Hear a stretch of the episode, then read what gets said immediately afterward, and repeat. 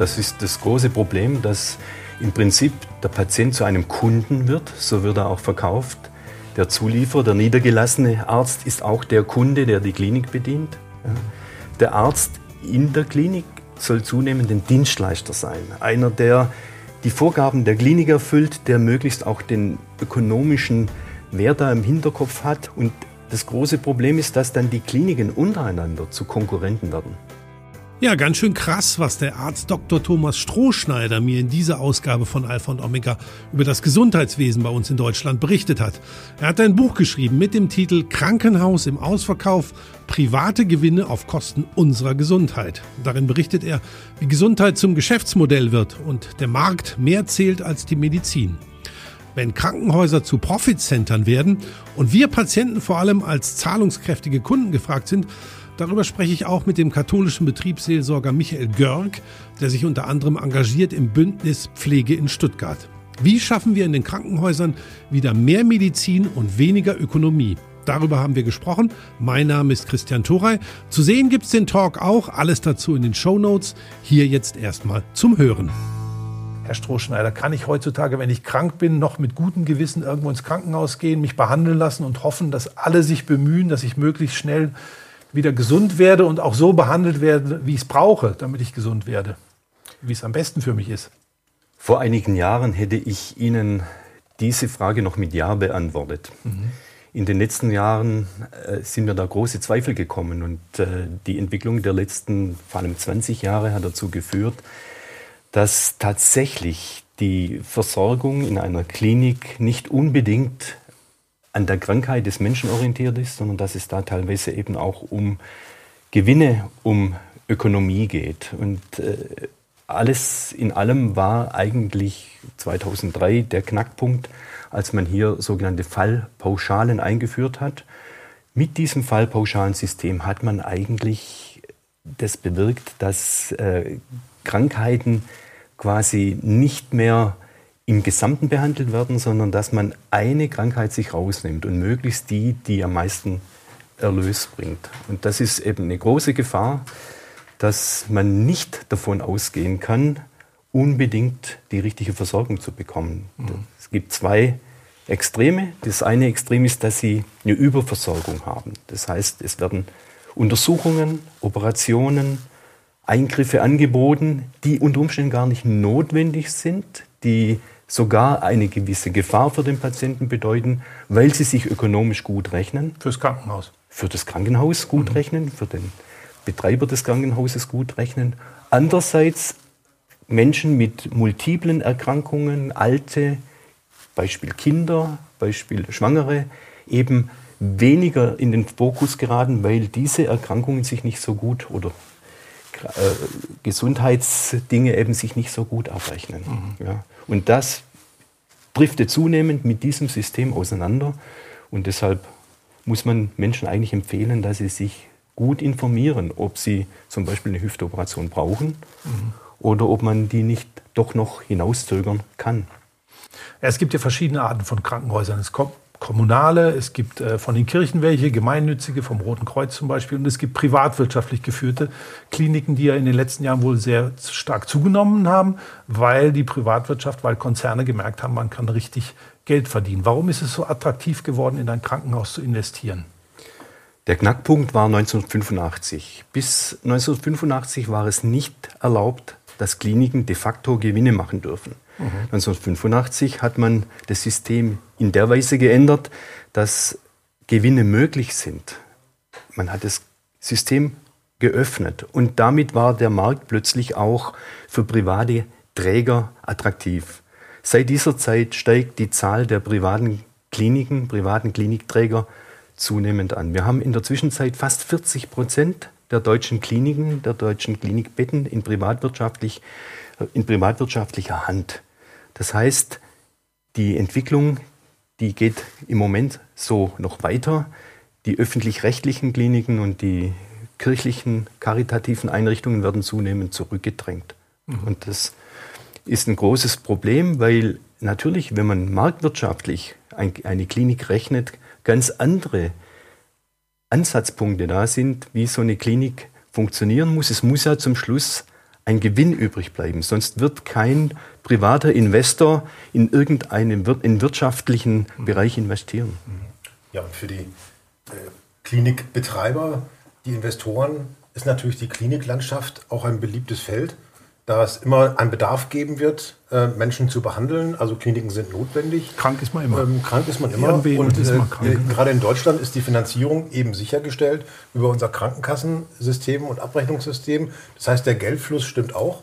Ähm, und das ist natürlich für Investoren dann ein äh, sehr beliebtes Feld. Mhm. Wenn Sie ins Krankenhaus müssen oder müssten, haben Sie manchmal das Gefühl, dass Sie mehr Patient sind oder sind Sie doch mehr inzwischen Kunde?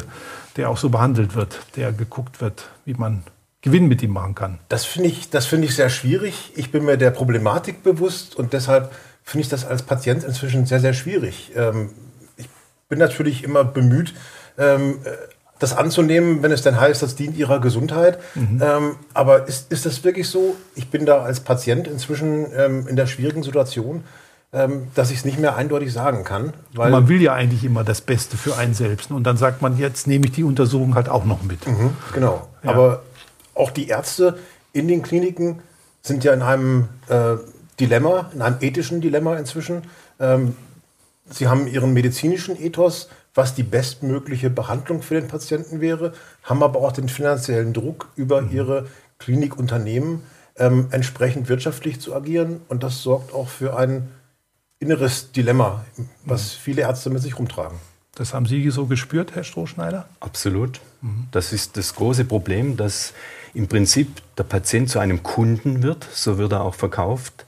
Der Zulieferer, der niedergelassene Arzt ist auch der Kunde, der die Klinik bedient. Ja. Mhm. Der Arzt in der Klinik soll zunehmend ein Dienstleister sein. Einer, der die Vorgaben der Klinik erfüllt, der möglichst auch den ökonomischen wer da im Hinterkopf hat. Das wird im Sublim auch praktisch einprogrammiert. Und das große Problem ist, dass dann die Kliniken untereinander zu Konkurrenten werden. Ich werde als Arzt quasi schon erzogen dazu, meine Nachbarklinik als großen Konkurrenten zu sehen, dem ich quasi die Kunden abspenstig machen muss, damit die Klinik am Ende eine schwarze Null oder einen positiven äh, Betrag dann übrig hat. Ja, das Sie, ist tatsächlich so. Sie schreiben in Ihrem Buch auch von Erfolgsbeteiligung, die es auch für Ärzte gibt. Dann steht im Vertrag drin, wenn Sie so und so viele, ja. weiß nicht, Herzkatheter einpflanzen, dann gibt es halt auch eine Prämie am Ende. Das hört sich ja schon ziemlich krass an. Tatsächlich war das so, dass über die Privatkliniken eben auch die in der Wirtschaft üblichen Mechanismen übernommen wurden. Dazu zählt zum Beispiel, dass man so eine Art Bonussystem gemacht hat, das heißt eine quasi leistungsorientierte Vergütung hat und da wurden tatsächlich dann Operationszahlen vorgegeben, da wurden tatsächlich Leistungszahlen äh, festgelegt. Und der Arzt hat dann unter Umständen bis zu einem Drittel seines Gehaltes als Chefarzt äh, abhängig von solchen Verträgen. Und dass da unter Umständen selbst integere Menschen in Schwierigkeiten geraten, das ist nachzuvollziehen teilweise.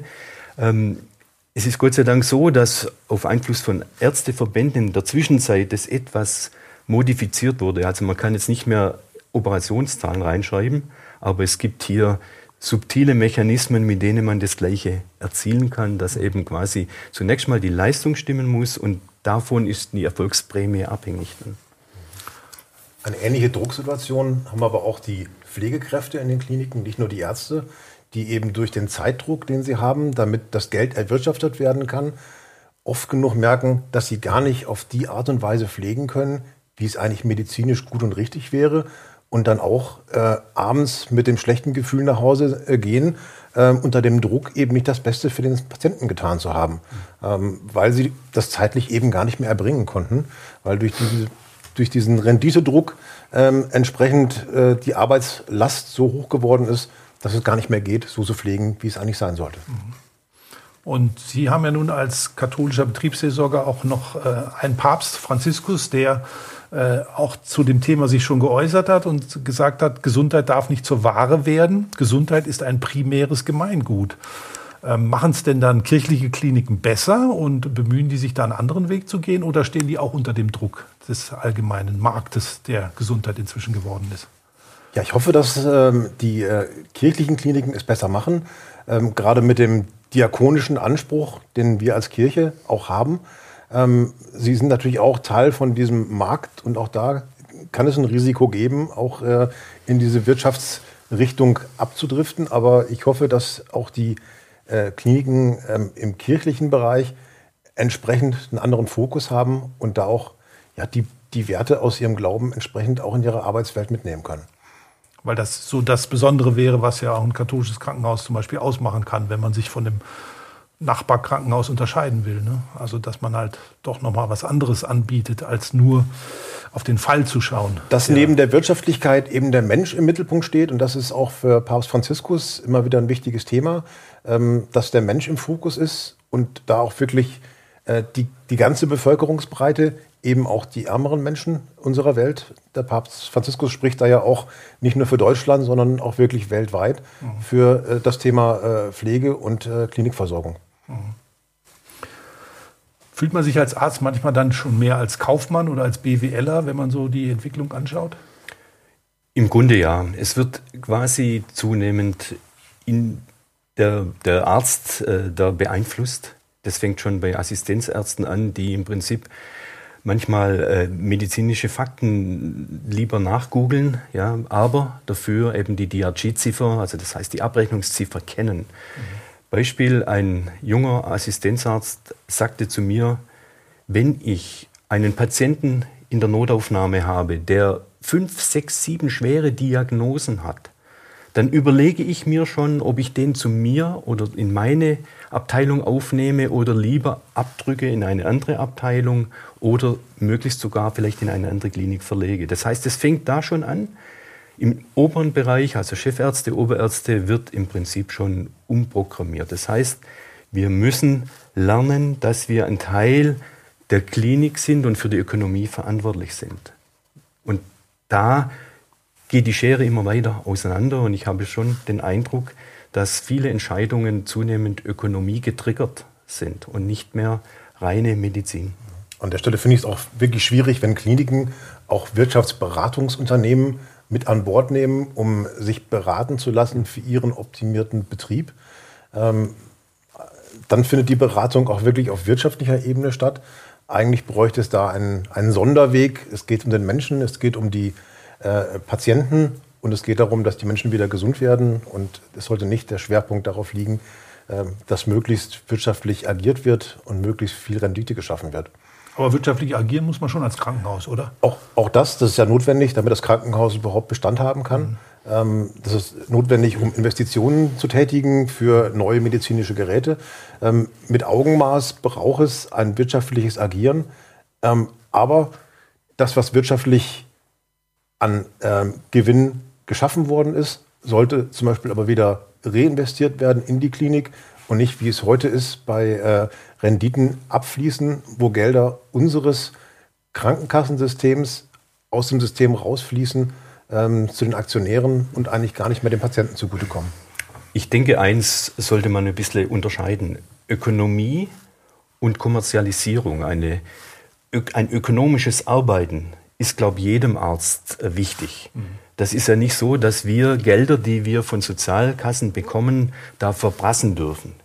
Aber die zunehmende Kommerzialisierung, dass dann eben Gewinne übrig bleiben, so wie Sie das gerade gesagt haben, dass dann Gelder abfließen an Shareholder, an irgendwelchen Investoren, das darf eben nicht sein. Und das ist eben in der Medizin, in, speziell im Klinikwesen in der Zwischenzeit so groß, dass eben teilweise zweistellige äh, Beträge da als äh, Renditen mhm. versprochen werden und aus dem System herausgezogen werden. Und man muss sich überlegen, das ist Geld, das aus Sozialtöpfen kommt, das quasi Aktionäre da abschöpfen aus Sozialkassen heraus. Und damit mhm. die Klinikkonzerne, die in der Zwischenzeit multinational unterwegs sind, global unterwegs sind, das sind äh, Konzerne, die Milliardenumsätze machen, und zwar nicht nur in Deutschland, sondern europaweit ja, oder weltweit sogar und dort investieren und die dann aus diesem System Gewinne ab, äh, abziehen, ihre Macht steigern und quasi auch ihre Aktionäre damit gut bedienen.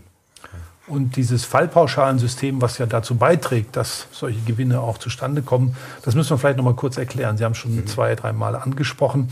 Wie funktioniert das? Haben Sie ein Beispiel, an dem Sie es kurz erklären können? Fallpauschalensystem, was ja. heißt das? Also ich hatte in meinem Buch ein Kapitel über einen Wohnsitzlosen geschrieben. Das ist so ein emotionales Kapitel, das einfach darstellen soll, was passiert mit einem Menschen, der in diese Mühle gerät. Das ist ein Wohnsitzloser, der multiple Erkrankungen hatte. Der hatte also vom Herzinfarkt bis schwere Durchblutungsstörungen am Bein mit schwarzem Vorfuß, mit schweren, mit einer schweren Sepsis, mit einer Anämie. Der hatte also eine, ein Sammelsurium von schweren Erkrankungen, die alle behandelt werden mussten. Letztendlich bekommt die Klinik für die Hauptdiagnose, in dem Fall Herzinfarkt, eine Abrechnung, auch nur nach langen Kämpfen mit dem Sozialamt.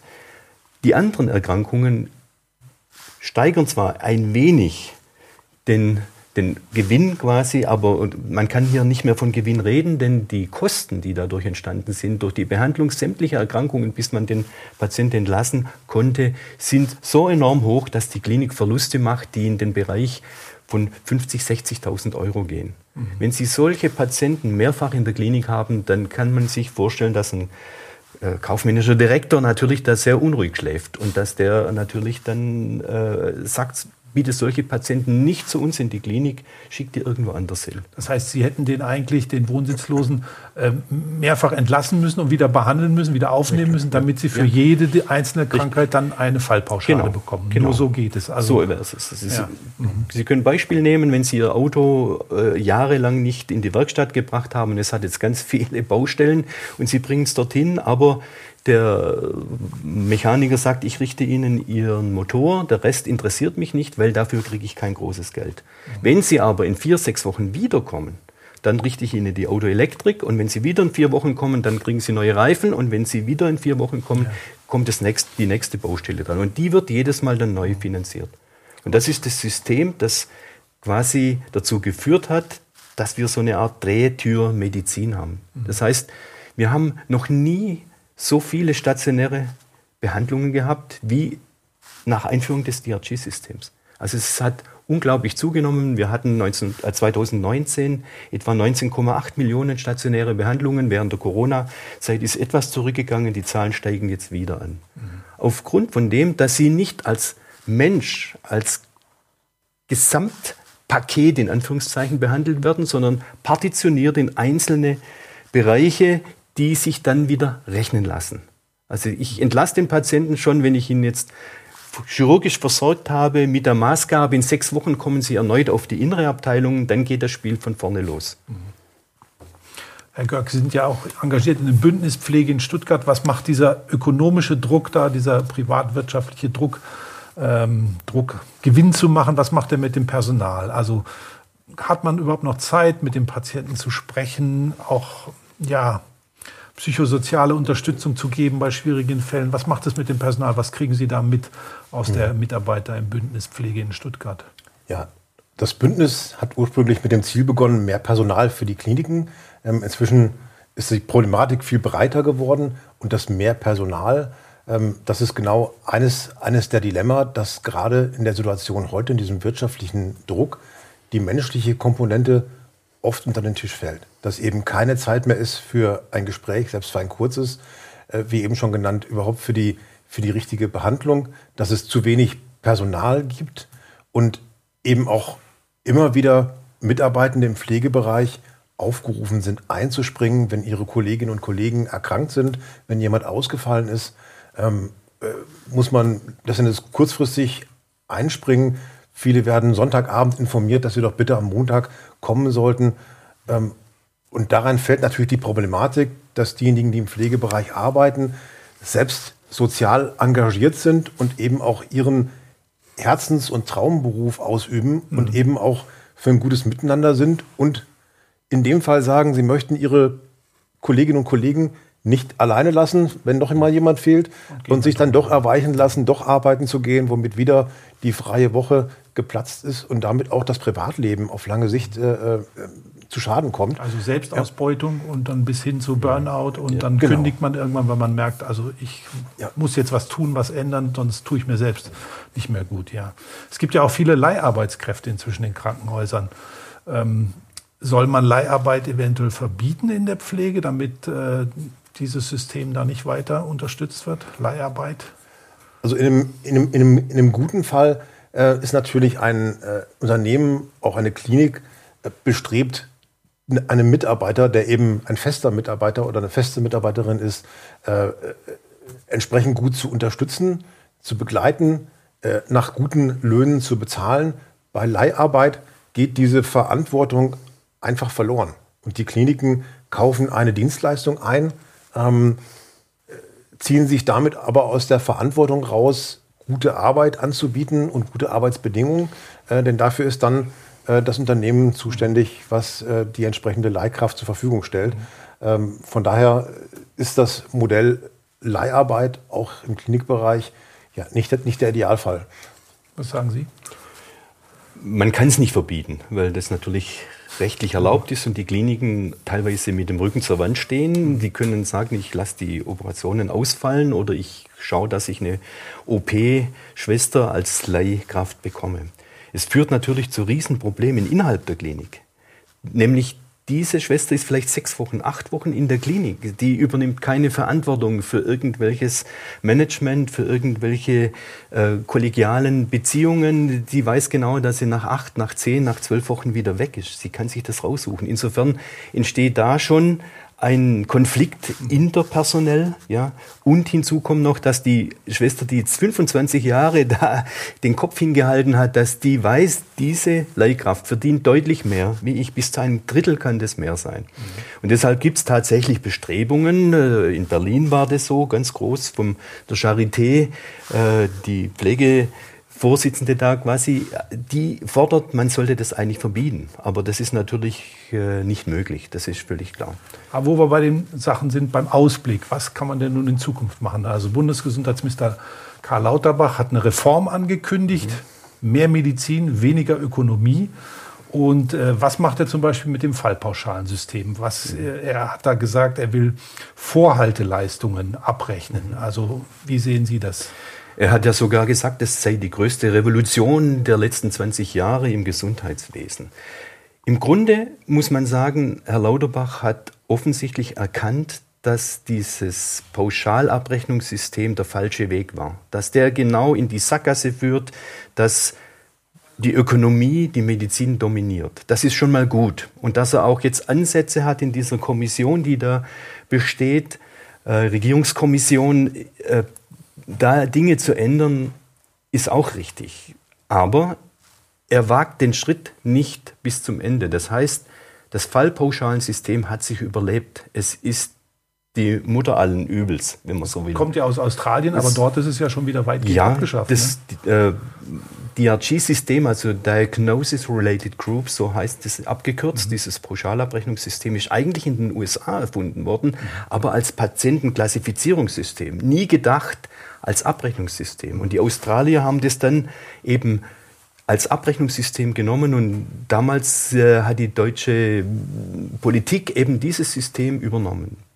Australien hat zum größten Teil das System modifiziert oder teilweise wieder abgeschafft. Deutschland hat es perfektioniert, wie eben das in Deutschland manchmal so üblich ist. Ja? Und jetzt kommt man endlich zu der Erkenntnis, politische Fehler von damals einzugestehen. Das ist, finde ich, eine gute Sache, dass Herr Lauterbach wirklich sagt, der, die, die, es muss wieder dominieren die, die Menschlichkeit, die Medizin und nicht die Ökonomie. Aber er denkt es nicht bis zum Ende. Er muss dann ehrlich sein und sagen, dieses System ist ursächlich und es muss komplett abgeschafft werden. Was ja auch immer wieder diskutiert wird, ist die Frage, wie viele Krankenhäuser brauchen wir in Deutschland? Also natürlich jemand, der auf dem Land wohnt und es weit hat zu einem nächsten Krankenhaus oder zu einer Geburtsklinik, weil man schwanger ist, dann äh, möchte man natürlich gerne, dass ein Krankenhaus in der Nähe ist, dass man schnell erreicht. Andererseits heißt es dann wieder, es ist zu teuer und so ein Krankenhaus kann nicht alles anbieten, was wir brauchen. Gibt es da äh, Vorschläge von Herrn Lauterbach oder was würden Sie vorschlagen? Es gibt sicher Vorschläge von Herrn Lauterbach. Er selber hat vor ein paar Jahren noch getwittert, dass die Hälfte der deutschen Kliniken überflüssig sei. Also die könnte man schließen. Das Problem ist, dass wir schon vor der Wende, wenn man beide deutsche Staaten zusammennimmt, ungefähr 3500 Kliniken in Deutschland hatten. In der Zwischenzeit sind wir bei etwa 1800 Kliniken angelangt. Und wenn man die Fachkliniken noch ausrechnet, dann sind es 1200 Kliniken etwa, die Grundversorger sind. Nun will man natürlich Geld sparen und man will das über den Weg und denkt, wenn man Kliniken schließt, spart man Geld. Diese Ansätze haben verschiedene Kommissionen eben äh, vorgeschlagen, unter anderem die Bertelsmann Stiftung, es war auch zum Beispiel die Leopoldina. Es gibt jetzt eine Regierungskommission, da sind, glaube ich, 16 oder 18 Teilnehmer drin erwählt. Das Merkwürdige ist, dass in allen diesen Kommissionen immer die gleichen Leute sitzen, dass das Wirtschafts- Wissenschaftler sind, dass das Gesundheitswissenschaftler, Rechtsanwälte und vielleicht mal ein handverlesener Chefarzt da drin sitzt. Es sind weder die Verbände der Ärzte drin, es sind weder die Krankenkassen da drin, es sind weder aus der Pflege jemand in diesen Kommissionen drin, also Leute, die vor Ort arbeiten und die im Prinzip ihre Erfahrungen damit einbringen können. Also und, die, und die, das noch sagen darf, die Leopoldina hat sogar behauptet, 320 Kliniken in Deutschland seien ausreichend. Die Bertelsmann Stiftung sagt, 600 Kliniken sind ausreichend. Und man will die Kliniken mit einem Mechanismus schließen, der falsch ist. Das heißt über die Ökonomie oder über Qualität, vorgeschobene Qualität. Das heißt, die Ökonomie, man will die Kliniken schließen, die sich ökonomisch nicht rechnen und deswegen führt man eben kleine Kliniken an die Wand, um ein Argument zu haben, die rechnen sich wirtschaftlich nicht und wir schließen die. Dass es Krankenhausschließungen geben wird, zum Beispiel in Ballungszentren, ist gar keine Frage. Man kann dort tatsächlich die eine oder andere Klinik schließen. Aber Kliniken müssen, wenn eine Schließung ansteht, nach einem Verteilungsmuster geschlossen werden bzw. erhalten werden, die eine regionale, gute Grundversorgung okay. gewährleistet. Wir müssen, also Sie könnten noch lange weiterreden. Es ist ein kompliziertes Thema, aber es ist ein wichtiges Thema, was uns alle angeht. Vielen Dank, dass Sie da waren und ein bisschen Aufklärung hoffentlich betrieben haben. Geschäftsmodell Gesundheit, wenn der Markt mehr zählt als die Medizin, das war Alpha und Omega für heute. Sie können die Sendung übrigens auch als Podcast nochmal anhören, überall wo es Podcasts gibt. Danke für Ihr Interesse und bis zum nächsten Mal bei Alpha und Omega. Übrigens, Alpha und Omega, mehr als du glaubst, ist ein gemeinsames Format der katholischen Bistümer Rottenburg, Stuttgart und Freiburg und des evangelischen Medienhauses in Stuttgart. Zu sehen sind die Sendungen bei den privaten Fernsehsendern in Baden-Württemberg, auf Bibel TV und auf YouTube. Weitere Infos finden Sie unter kirchenfernsehen.de und kipp-tv.de. Wenn Sie Fragen, Wünsche und Feedback haben, schreiben Sie uns gerne an podcast.kipp-radio.de. Und wenn Ihnen diese Folge gefallen hat, dann hören Sie doch mal rein in Podcast Folge Nummer 5. Da geht es auch um ein Gesundheitsthema. Eine ganze Sendung rund um den berühmten Wasserpfarrer Sebastian Kneip und seine Kneip Naturheilmethode.